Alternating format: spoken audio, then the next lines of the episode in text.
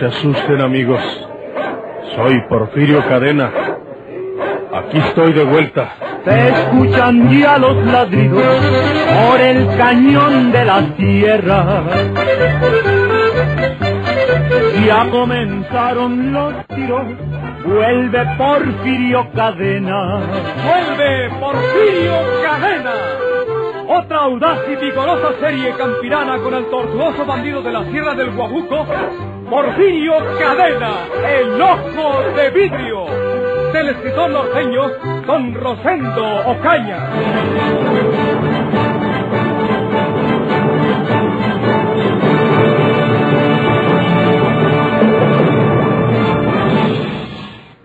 Eh, Silvia, eh, nos veremos, ¿eh? Eh, Con tu permiso. Sí, Alejandro.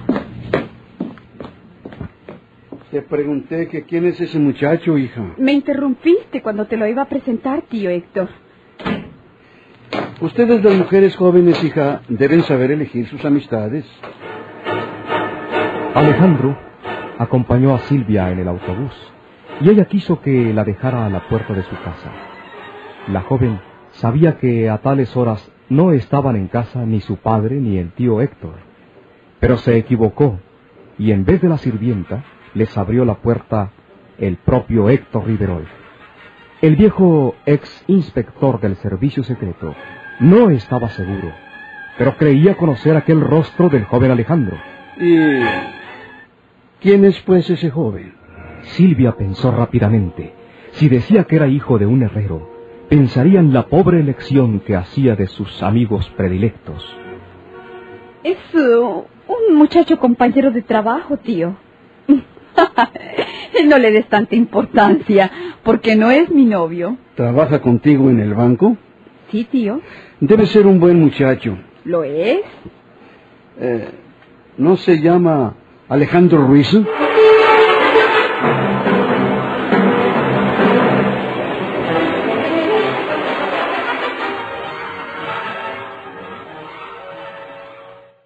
No, tío Héctor. eh, no se llama así.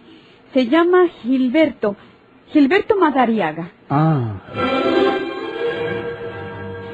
Silvia no podía saber cómo conocía su tío Héctor el nombre completo de Alejandro, pero instintivamente presintió que no debía confirmárselo.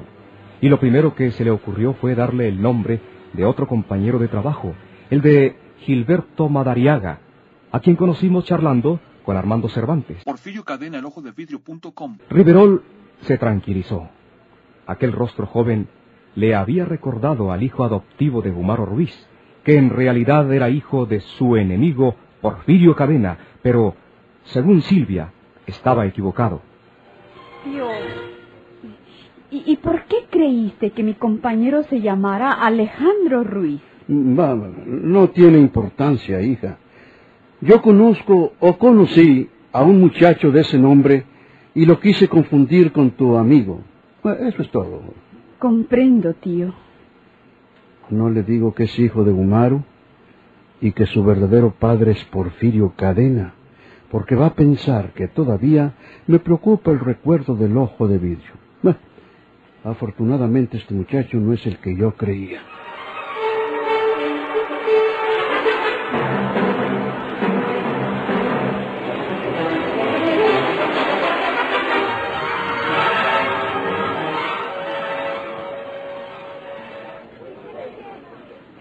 Pero ¿cómo es posible que un criminal tan odioso como Porfirio viva tranquilamente unos cuantos kilómetros de esta capital sin que la policía lo agarre y lo meta en presidio? No puedo creértelo, Gumaro. Pues Ancina es, don Juan Manuel. Yo no estoy muy enterado de todo, pero parece que es aquello mismo de que la acción penal ha terminado en su contra, por haber estado tantos años desterrado en el extranjero. Tiene mucha suerte ese bandido. Lo más malo fue que descubrieran que el padre Cirilo murió de muerte natural. Porque si lo hacen responsable de ese asesinato y el del sacristán, ya estuviera bien preso o bien muerto. Sin duda. Pero le falló a usted de eso. Me falló. Maldita sea. Y toda la culpa la tuvo el padre Fabián, el de Vía de Santiago. ¿Por qué, don Juan Manuel? Porque nunca creyó que Porfirio asesinara al padre Cirilo. Y se le pegó a la autoridad exigiéndoles que desenterraran sus restos y fueran examinados por el médico de la propia autoridad. Así lo hicieron, y se descubrió que había muerto de muerte natural. Luego vino el chisme del hombre que vio a Protasio entrar y salir de la casa del sacristán Vittorio Perales y que oyó las detonaciones dentro de la casa. Y las cosas se me pusieron mal, muy mal para mí, al grado que si no me vengo huyendo de Monterrey, a estas horas estuvieran mirando la luz por los cuarterones. Es una lástima. A ti no te queda decir eso, Gumaro. A ti te conviene que viva Porfirio y que no lo molesten, porque tiene mucho dinero y los ayudará a ustedes por ser los padres adoptivos de su hijo. Tú te alegrarás de que viva Porfirio y que no le haga nada. Eso cree usted, don Juan Manuel. No es ansí, hombre. No, señor. Porfirio, bueno, pues tiene que ayudarnos en gratitud de lo que hicimos por el muchacho en 17 años. Pero, pues la ayuda no llega a ninguna parte. No. No, señor. Me entregó una cantidad que, que vale más ni sepa usted cuánto es. Y, y Dios que te ayude. Desgraciado, teniendo tanto dinero. Por lo tanto, si Porfirio estuviera preso y sentenciado a una larga condena o a la pena de muerte, o bien que lo hubieran matado al agarrarlo, pues mi muchacho sería su heredero. Ah, es verdad. Entonces no piense usted que para mí es mejor que viva como vivió ahora. Tienes mucha razón. A ti te conviene que se muera, como me conviene a mí también. ¿Qué te parece si nos ponemos de acuerdo para mandarlo al diablo? No, don Juan Manuel. ¿Por qué no, hombre? Hazlo siquiera por la felicidad y la fortuna de tu hijo, es hijo de ustedes, de tu mujer y tú. Porque Porfirio nunca se había acordado de él. Usted lo dijo hace un momento. Porfirio tiene mucha suerte. Y yo no quiero que descubra malas intenciones de parte mía. Porque sería igual que firmar mi sentencia de muerte.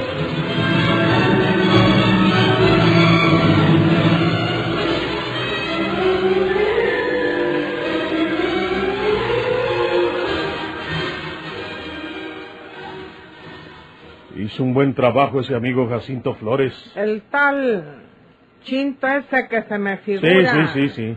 Eh, me entregó la lista de todos los trabajadores de la granja, marcándome aquellos que no me convienen, a que los desocupe. Será lo que tú quieras, pero es un hombre que nos conviene. Aunque pueda tener esa caitita. Aunque así sea. Nosotros lo necesitamos para que dirija los trabajos y maneje la gente. Por lo demás, cada quien puede hacer pues, lo que le dé la gana. Ah, tú sabes lo que haces, Porfirio. Aquí me marca a un tal Juan Domingo que es un hombre malo y que debo desocuparlo. Este Juan Domingo se ha encargado hasta ahora de los trabajos de hortaliza. Y Ancina se llama Juan Domingo. Sí, son hombres de indios. Algunos apelativos indios no son otra cosa que nombres de personas. Tengo que hablar con Chinto para que él mismo desocupe a la gente que no nos conviene y me diga cuánto se les debe para pagárselos. Ah, veo que te inspira mucha confianza el tal Chinto, tú. Pues así es. Te voy a contar una cosa porque cada día que pasa me preocupa más. Este Chinto Flores se parece mucho, pero mucho, a otro hombre que yo conocí antes. ¿Sabes dónde? No. En las Islas Marías. Aquel hombre era también joven como este. Me parece que se llamaba Jesús, Jesús Puebla, pero todos le decíamos Pueblita. Y pa' colmo de coincidencias, aquel Pueblita también tenía el gusto de este. no le gustaban las yeguas. ¡Ay, María Purísima! Mm. También. no te rías, mujer, no te rías. Cada quien es como lo hizo Dios. Lo que me preocupa es que este chinto se parezca tanto a Pueblita. Y tengo que preguntarle si no era pariente de él. Pues ah, pregúntaselo. Porque si no eran parientes, ah, cuando menos tienen los mismos gustos. Se lo preguntaré en la primera oportunidad que tenga de platicar con él. Pues pregúntaselo. Para que no te quedes con la duda. Oye, Porfirio. Mm, ¿Y vive todavía ese tal pueblita? No. ¿Murió? En las islas. ah. ¿En las islas? Antes de que tú te pelaras. Naturalmente. Si no, ¿cómo lo sabría? Eh, bueno, pero... ¿Por qué te quedas mirándome encina? Por nada. Dilo, mujer. Si al cabo ya te lo adiviné como si lo estuviera leyendo en tu cerebro. Tú lo mataste, ¿verdad? Eh, sí. Es verdad, yo lo maté. Pero aparentemente él se ahorcó en su vivienda. No vayas a pensar otra cosa. Lo maté porque descubrió mis planes. Si lo dejo vivo, no me hubiera escapado nunca por segunda vez de las Islas Marías.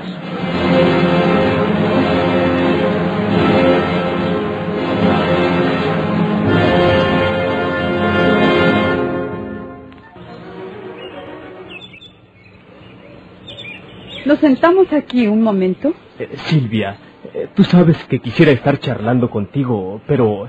eh, pero tengo un asunto que arreglar y... Alejandro, es mejor que aclaremos las cosas que nos preocupan a los dos.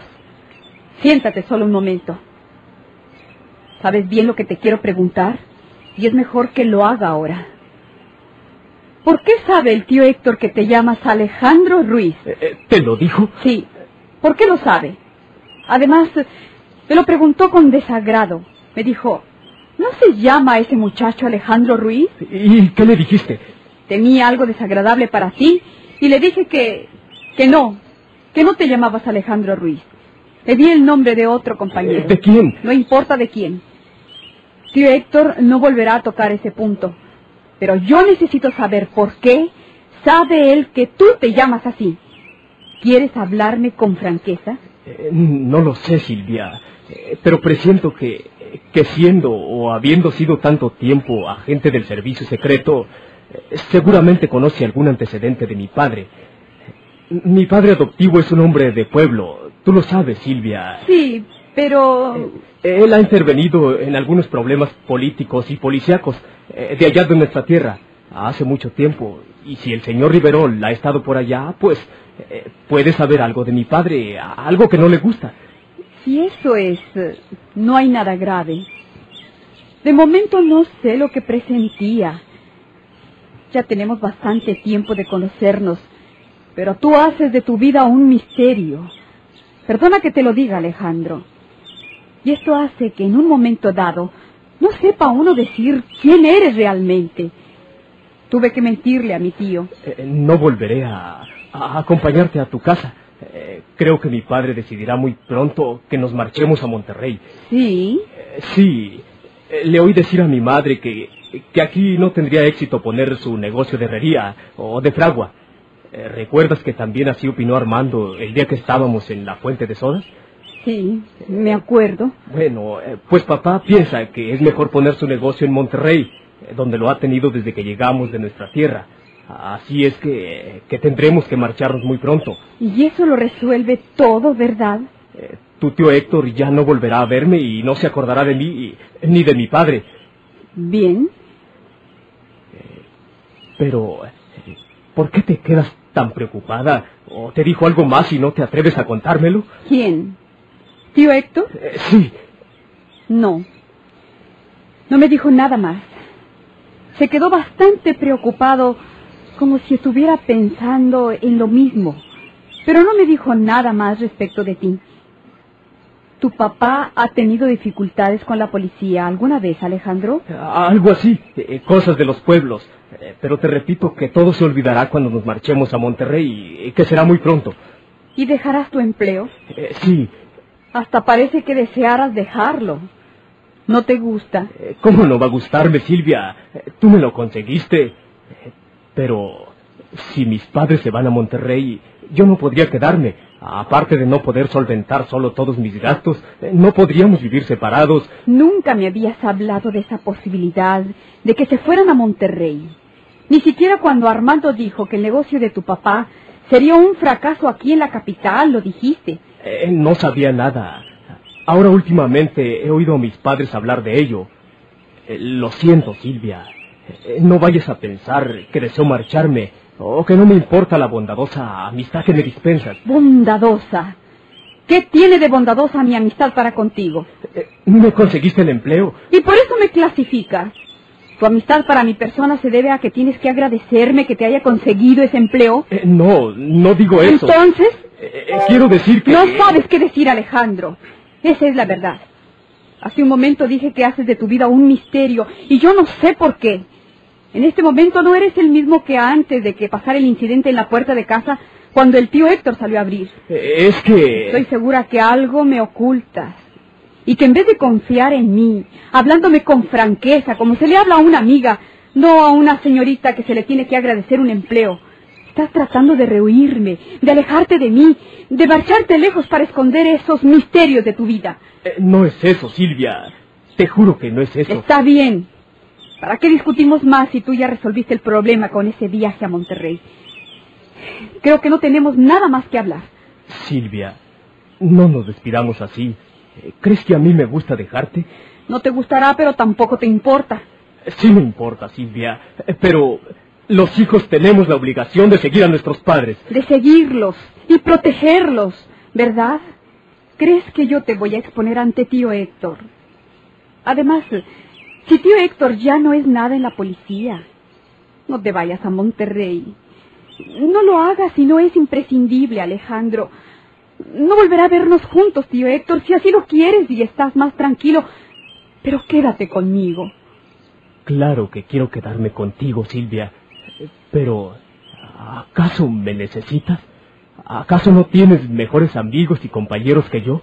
¿Te refieres Armando? Él puede hacerte regalos bonitos y, y costosos. ¿Crees que me importa mucho el collar?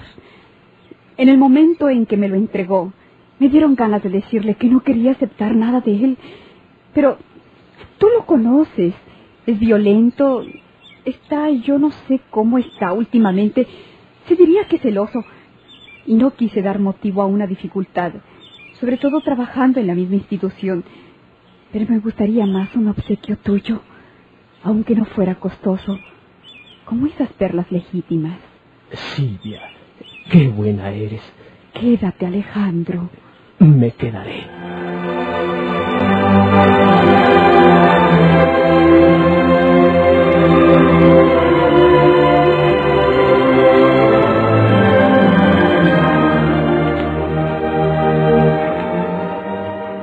Porfirio quería saber si andaba usted por aquí, Chinto. Para venir y que hablaran de los trabajadores. Ah, sí. Eh, sí, señora. Voy a buscarlo. No, no se vaya usted. Él viene para acá.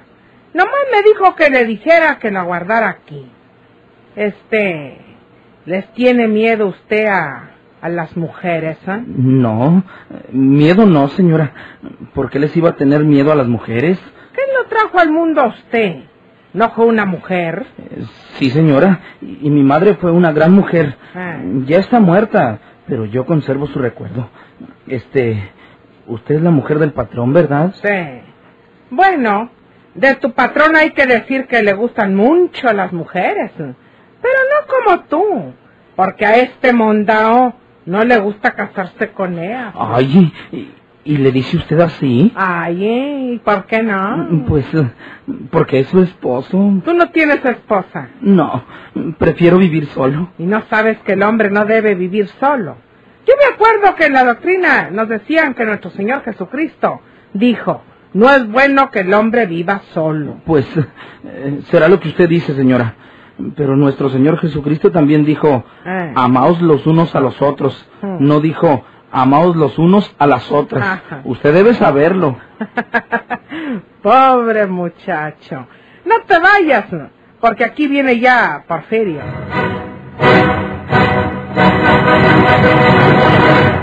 Este hombre, Juan Domingo, patrón, eh, es malo y no debe usted seguir ocupándolo en la granja. Yo le digo quién puede trabajar por él en las hortalizas. Muy bien, muy bien.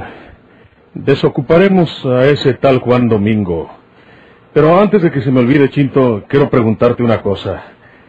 ¿No era nada tuyo un muchacho que estaba en las Islas Marías hace mucho tiempo y que se llamaba, creo que, Jesús Puebla y le decían Pueblita? No, patrón.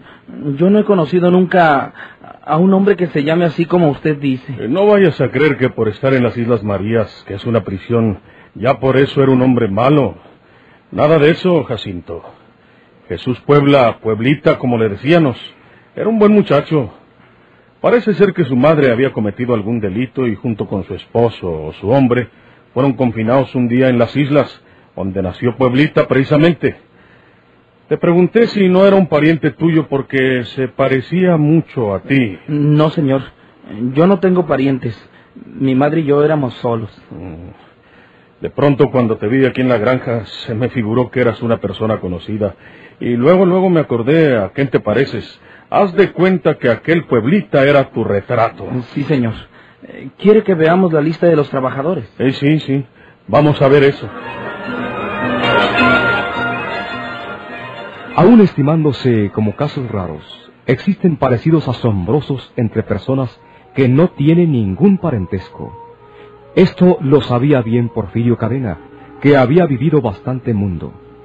Por ello, no insistió más sobre el extraño parecido de un mayordomo Jacinto Flores y aquel pueblita, a quien una noche tuvo que sacrificar en las Islas Marías a cambio de su preciosa libertad. Aquí tienes la cantidad de dinero que necesitas y un poco más para que no te falte. Tú encárgate de liquidar a todos esos que se van y darles las gracias por lo que sirvieron al otro dueño. ¿Quién sabe si Juan Domingo trata de hablar con usted, patrón? No tiene nada que hablar conmigo. Pero es un hombre terco y con seguridad lo buscará a usted y tratará de ponerme en mal. Es un indio más testarudo y chismoso que una mujer, patrón. Si trata de hablar conmigo no le haré caso. O dime una cosa, Chinto. ¿Tiene algo personal que ver contigo ese Juan Domingo? Nada, patrón. Yo tendré malos ratos, pero no malos gustos.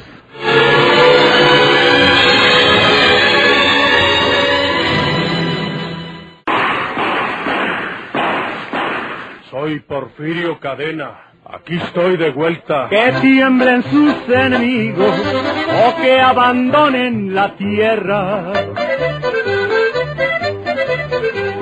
Ya comenzaron los tiros Vuelve Porfirio Cadena. Vuelve Porfirio Cadena. Por esta estación y a la misma hora, sigan escuchando los emocionantes capítulos de esta nueva serie campirana del borrascoso bandido de la Sierra del Guajuco, Porfirio Cadena, el ojo de vidrio. Muchas gracias por su atención.